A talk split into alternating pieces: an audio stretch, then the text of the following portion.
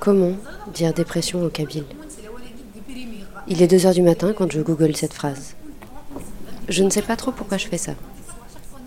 Je tombe sur des vidéos de psychologues à Tizi ou Béjaïa qui expliquent que la dépression c'est sérieux et qu'il faut écouter ses proches. Depuis hier, j'ai une question qui tourne en rond dans mon esprit. Est-ce qu'on a un mot? Et si on n'a pas de mot, est-ce que cela veut dire que la dépression n'existe pas? Quelques jours auparavant, je suis entrée dans le cabinet de la psychologue qui me suivait depuis quelques mois. Elle m'a souri, comme à son habitude, m'a laissé parler un instant, puis m'a demandé Avez-vous déjà entendu parler de... Et c'est comme ça, tout en douceur, qu'elle a, selon l'expression consacrée, fait l'annonce du diagnostic. Ni ange ni trompette, juste elle et moi, dans un bureau impersonnel. Plus tard, elle aura ces mots réconfortants. Vous savez, vous n'êtes pas votre diagnostic. Je me suis retrouvée alors dans une boucle paradoxale où je n'étais pas ce qu'on me disait que j'étais, parce qu'on me le disait. J'ai respiré un grand coup, j'ai regardé de nouveau ce mot, et j'ai réalisé que je ne savais pas du tout quoi en faire.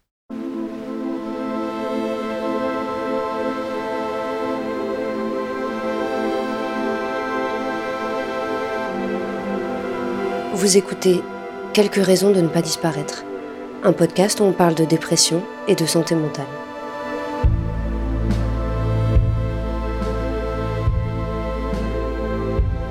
Aujourd'hui, épisode 2. Que faire de son diagnostic?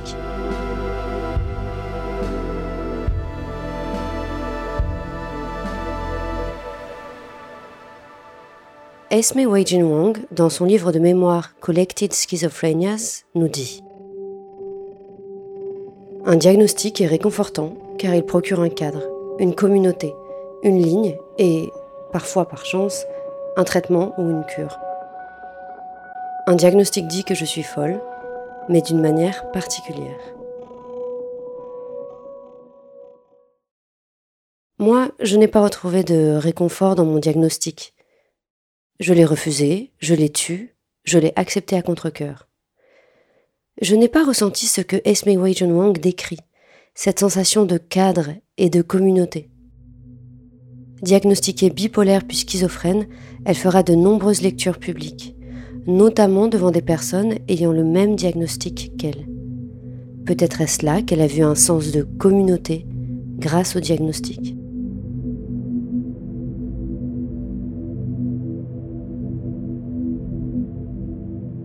Mais revenons au point de départ.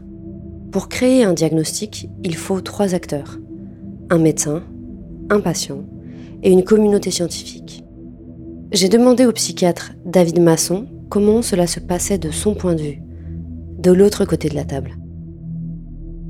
En psychiatrie, il y a une spécificité, c'est que le diagnostic, il est à la fois objectif, c'est-à-dire du repérage de signes cliniques dans l'échange avec la personne, mais il est aussi subjectif parce qu'on ne peut pas ou peut s'appuyer sur euh, d'autres examens, notamment biologiques ou radiologiques, qui permettent de mieux discriminer euh, les pathologies. Généralement, quand on va demander euh, des examens, c'est surtout pour éliminer d'autres problèmes de santé. Ce qui fait qu'un diagnostic psychiatrique, euh, c'est à la fois quelque chose de précieux et qu'on cherche à avoir pour mieux aider la personne, mais en même temps, c'est pas une finalité. C'est-à-dire qu'on peut se tromper, il peut être revu, il peut être rediscuté, il peut être modifié aussi en fonction euh, de l'évolution de la personne, et puis peut-être aussi d'autres points cliniques qui ont été repérés par la suite ou qui apparaissent dans, dans le parcours. Donc, euh, en tant que professionnel de psychiatrie, on a un certain nombre de, de, de grandes catégories euh, cliniques euh, qui vont des troubles de l'humeur, troubles anxieux, troubles psychotiques, etc. Et en fait, on va explorer un certain nombre de questions, certaines directes, certaines plus ouvertes, l'ensemble des informations que l'on va recouper par la suite pour pouvoir éventuellement proposer un diagnostic. Le diagnostic est un équilibre fragile entre ce que montre le patient, ce que voit le psychiatre ou psychologue et les manuels de psychiatrie. la militante et blogueuse Cléa Ciel assimile cela à la prise d'une photographie. Le patient prend la pose, le psychiatre cadre la photo, et une fois celle-ci révélée, la compare avec ses manuels de psychiatrie, notamment le plus connu, le DSM. Il faudrait en réalité faire un épisode entier sur le DSM. Mais David Masson nous explique comment le DSM, maintenant à sa cinquième édition, est utilisé par les psychiatres. Alors le DSM-5, c'est effectivement une classification euh, américaine. Euh, c'est le manuel diagnostique statistique des troubles mentaux qui propose une classification des troubles mentaux en les décrivant de manière claire. C'est vraiment quelque chose de très descriptif et en même temps très catégoriel. C'est-à-dire qu'il va définir des catégories euh, de pathologies en fonction de la présence de tel ou tel symptôme à tel ou tel moment sur une durée et une altération de fonctionnement. L'avantage du DSM, c'est que ça permet d'avoir une grille de lecture entre guillemets universelle. Elle est utilisée dans beaucoup de pays. On a d'ailleurs la traduction française du DSM-5.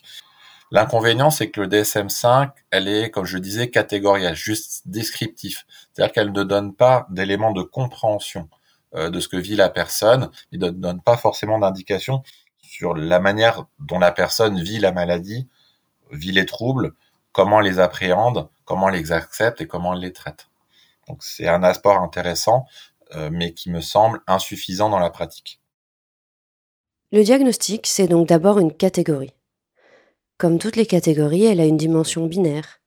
Vous êtes dedans ou vous ne l'êtes pas. Il y a quelque chose de potentiellement brutal dans l'annonce du diagnostic, quelque chose de figé. Une pratique que je fais personnellement, euh, c'est déjà de, pouvoir proposer euh, aux patients, s'il y a une hypothèse diagnostique, de pouvoir évoquer le nom et de pouvoir euh, énoncer la démarche clinique qui a fait que j'arrive à cette hypothèse diagnostique. Quelque chose sur lequel on lutte en psychiatrie, c'est de lutter aussi contre l'étiquette. C'est-à-dire, voilà, il y a un diagnostic posé à un moment donné, et le piège, c'est de ne, jamais le remettre en question. Et je pense qu'il faut qu'on ait cette euh, gymnastique de, effectivement, est-ce que on est toujours dans cette problématique au jour où on voit la personne? Est-ce que on peut le réinterroger? Et peut-être le compléter. Un point aussi, c'est pas parce qu'on a un trouble dépressif, par exemple, qu'on peut pas avoir d'autres troubles psychiques à côté. Historiquement, de nombreux diagnostics se sont en effet croisés. C'est le cas par exemple des troubles de l'humeur et de la schizophrénie. Dans Étouffer la révolte, le psychiatre Jonathan Metzel se plonge dans les archives d'un hôpital psychiatrique américain. Il relate ainsi comment, jusqu'au milieu du siècle, le diagnostic de schizophrénie touchait en majorité des femmes blanches au foyer. Le changement s'est opéré entre les années 50 et 60. Ce sont alors progressivement les hommes noirs qui sont principalement diagnostiqués. Ces derniers sont d'ailleurs plus lourdement médicamentés et plus systématiquement enfermés. Pendant ce temps, les femmes blanches, elles, récupèrent une autre étiquette, celle du trouble bipolaire ou dépressif. Ce changement intervient à un moment clé, celui des luttes pour les droits civiques aux États-Unis. La violence des hommes noirs, notamment relative à l'autorité blanche, est vue comme pathologique, celle des femmes relativisée. Les diagnostics évoluent dans le temps et dans l'espace. J'ai demandé à Camille Ancelevé, maîtresse de conférences en sociologie, de nous éclairer sur la notion de diagnostic en sciences sociales. Spécialiste de la prison et de l'hôpital psychiatrique, elle participe à un groupe de recherche sur la dépression et les inégalités en santé.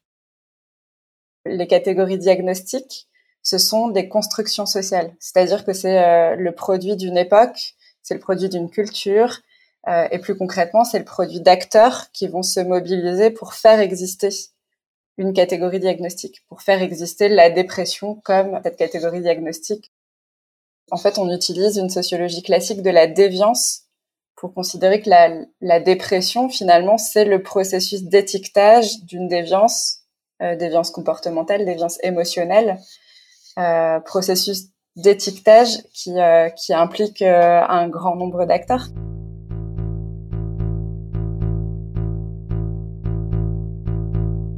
Le mot déviance nous rappelle que si nous parlons de souffrance et de maladie, nous parlons aussi de normes et de non-correspondance à la norme. Ainsi, jusqu'en 1987, l'homosexualité est considérée comme un trouble mental par le DSM. Et il faut attendre 2013 pour la transidentité. D'ailleurs, un des slogans des activistes LGBT, lorsqu'ils et elles envahissaient les congrès de psychiatrie américaines, était You're making us sick. Vous nous rendez malades.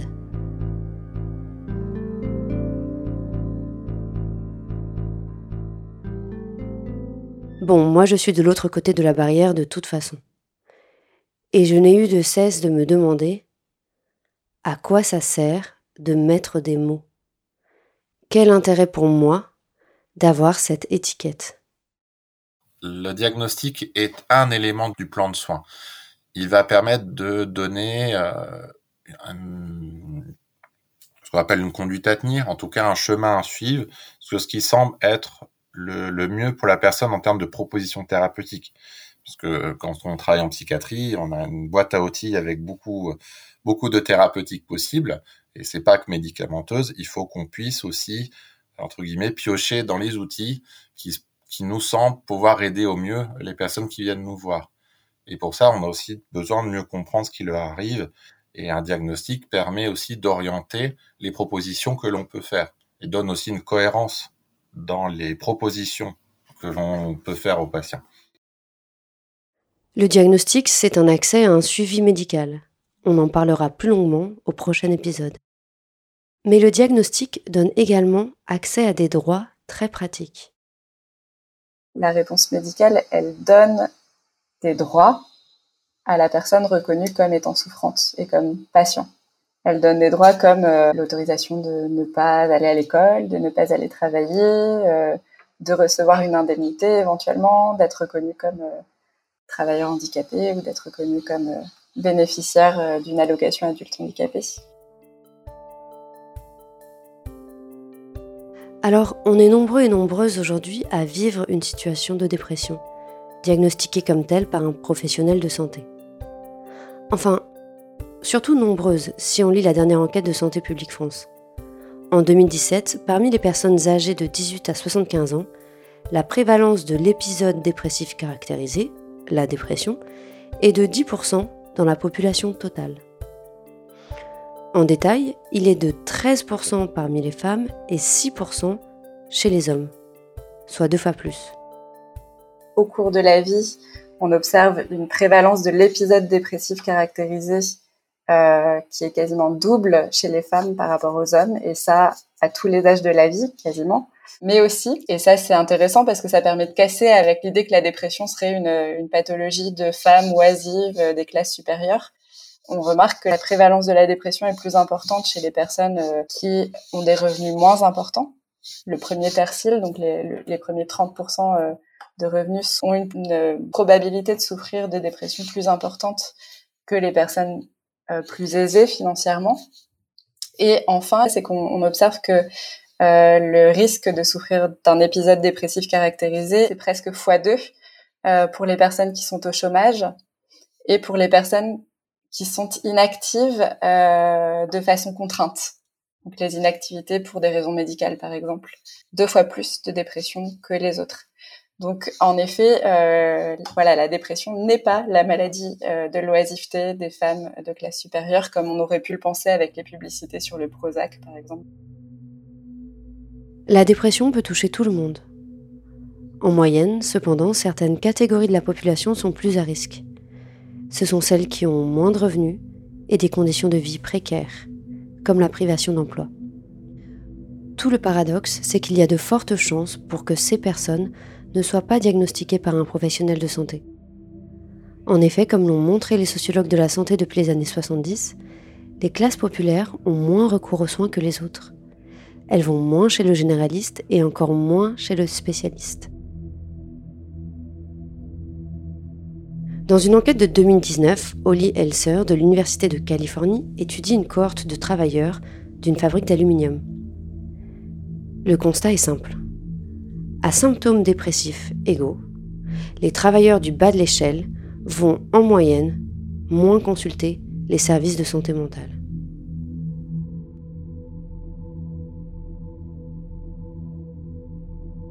Il y a de multiples raisons qui conduisent à éviter les services de santé. Une éducation à ne pas se plaindre, des services de santé distants de son domicile, des horaires décalés.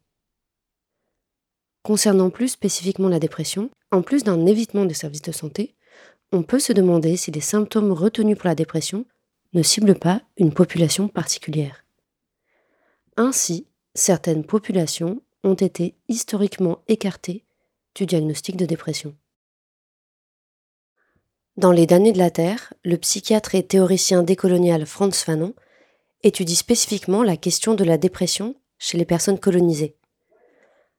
Voilà selon lui le consensus parmi ses collègues psychiatres.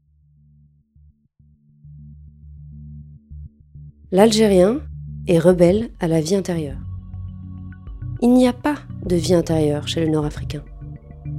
Le Nord-Africain, au contraire, se débarrasse de ses soucis en se jetant sur l'entourage. Il n'analyse pas. La mélancolie étant par définition une maladie de la conscience morale, il est clair que l'Algérien ne peut donner naissance qu'à des pseudo-mélancolies, puisque aussi bien la précarité de sa conscience et la fragilité de son sens moral sont bien connues.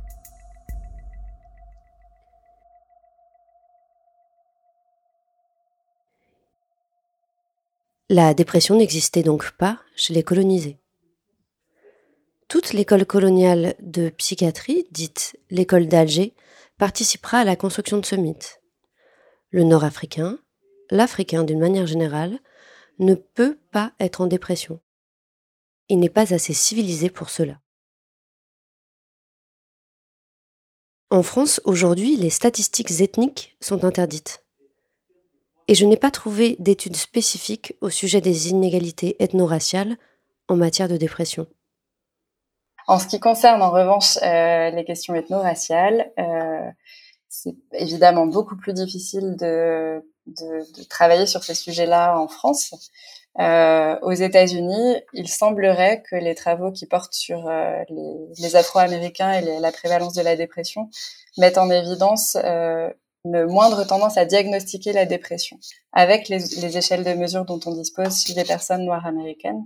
Mais lorsqu'on élargit la symptomatologie et qu'on prend en considération une symptomatologie qui prend en compte, par exemple, la colère, qui prend en compte euh, euh les euh, pratiques à risque, etc., on, se rend compte qu'en fait, les Afro-Américains sont plus susceptibles que les autres de souffrir de dépression.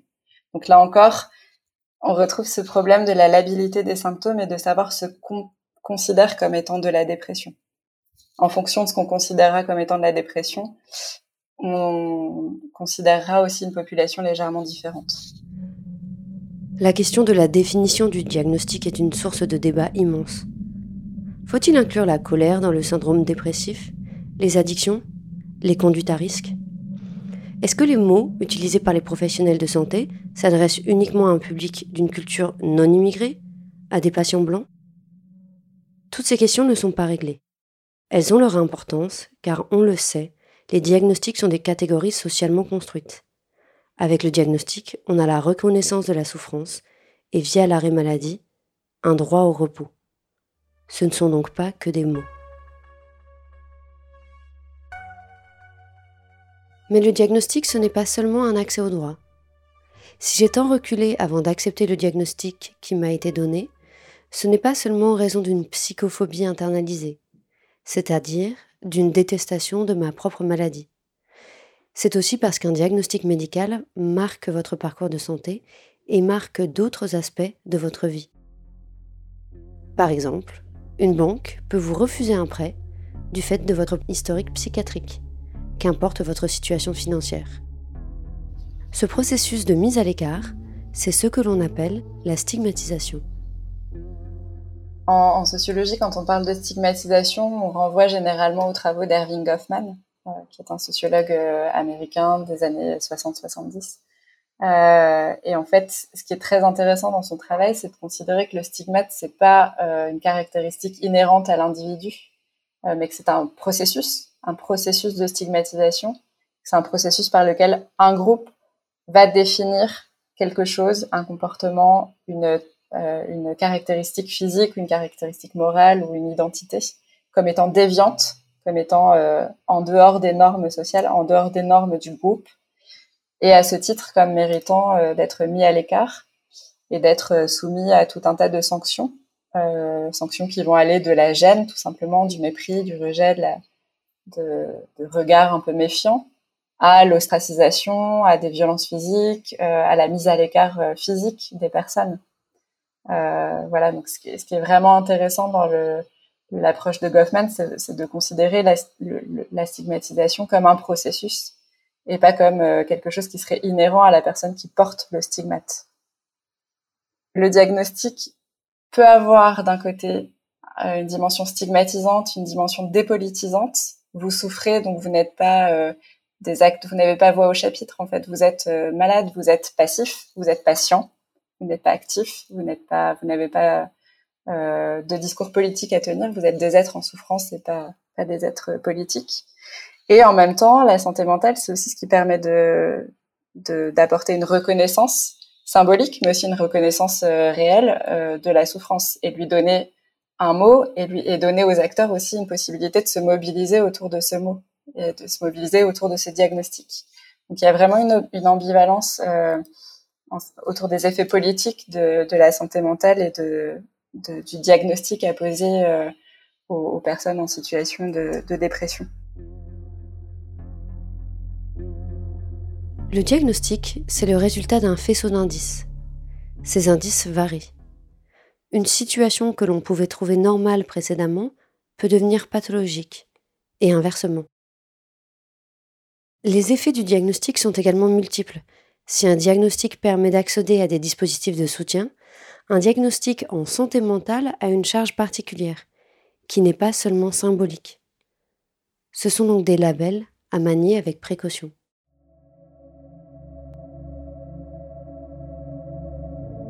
Dans un article pour le Nigerian Eye, Shimamanda Ngozi Adichie raconte que, contactée par le Guardian pour écrire un article personnel, elle décide d'écrire sur la dépression.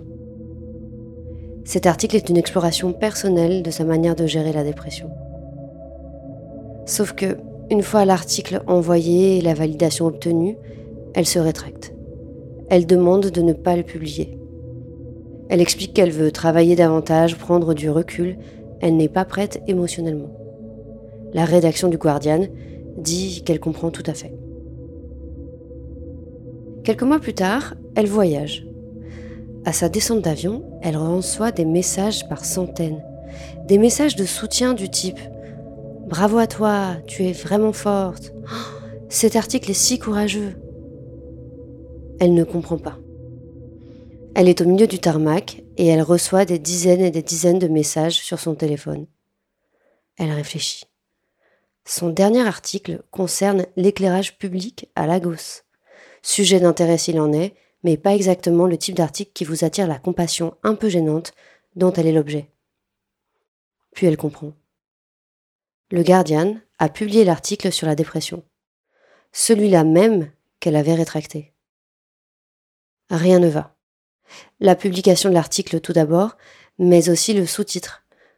Adichie est présenté comme luttant contre la dépression, ce qui la met hors d'elle tant elle ne se reconnaît pas dans ses mots.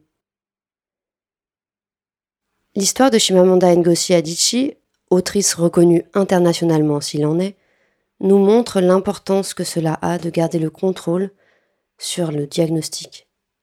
C'est une histoire qu'on a le droit de dire ou de taire. C'est une histoire que l'on peut refuser ou embrasser. Ou tout du moins cela devrait être le cas.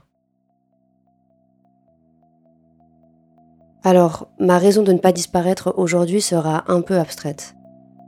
S'appartenir avoir un espace à soi qui nous laisse la liberté de nous nommer. Dire avec nos mots ce qui nous arrive. Ces mots ne sont pas forcément ceux inscrits sur l'arrêt maladie, mais ils peuvent l'être. S'appartenir, ce n'est ni s'aimer, ni même prendre soin de soi. C'est juste se dire. Un mot, un geste à la fois.